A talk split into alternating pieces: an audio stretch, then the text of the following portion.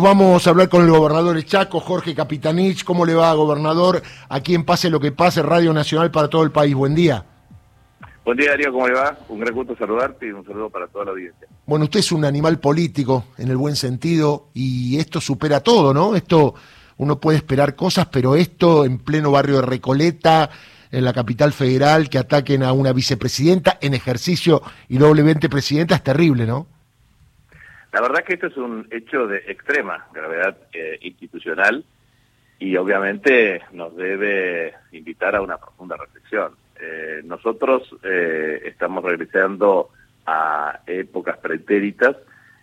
a partir del año 1983, en la República Argentina se construye un pacto democrático de respeto al funcionamiento institucional y obviamente desde la libertad de expresión hasta claramente la paz como eh, motor y crecimiento o desarrollo institucional.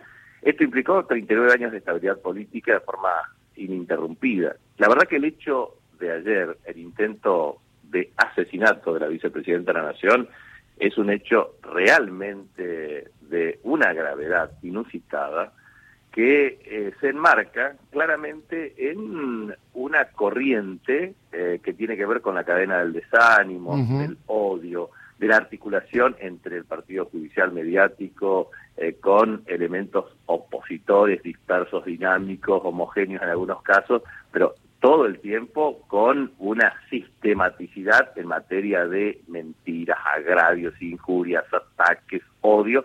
Entonces, naturalmente puede surgir este, este tipo de episodio que es realmente lamentable. Yo, sinceramente, y aparte no entiendo eh, la posición de mis colegas respecto al tema de no adherir al feriado.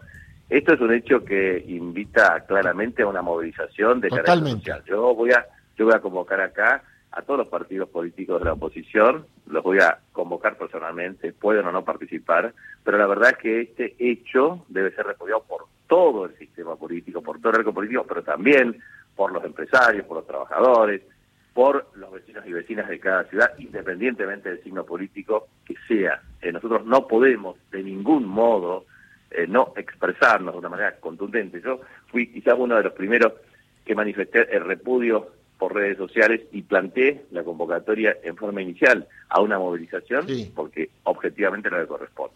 Eh, Jorge, ¿y qué le dice al pueblo, a la gente que quiere la democracia, que ama la democracia? ¿Qué comportamiento tiene que tener en este momento tan complicado? Que el amor siempre vence al odio y que la movilización popular, social, eh, activa y efectiva tiene que desterrar y excluir a los agentes del odio. Y eso involucra objetivamente a múltiples actores que desde medios de comunicación inclusive y desde redes sociales promueven y fomentan el odio. Si nosotros queremos convivir en una sociedad abierta, plural y democrática, lo que tenemos que hacer es claramente disentir, discutir eh, los temas, porque eso forma parte de la libertad de expresión y de la democracia, pero no odiar. Y la verdad es que estas cadenas del odio generan y engendran este tipo de ejecutores. Jorge, le mando un abrazo, estamos en contacto, ¿eh? Igualmente, un abrazo. Jorge Capitanich, gobernador de Chaco.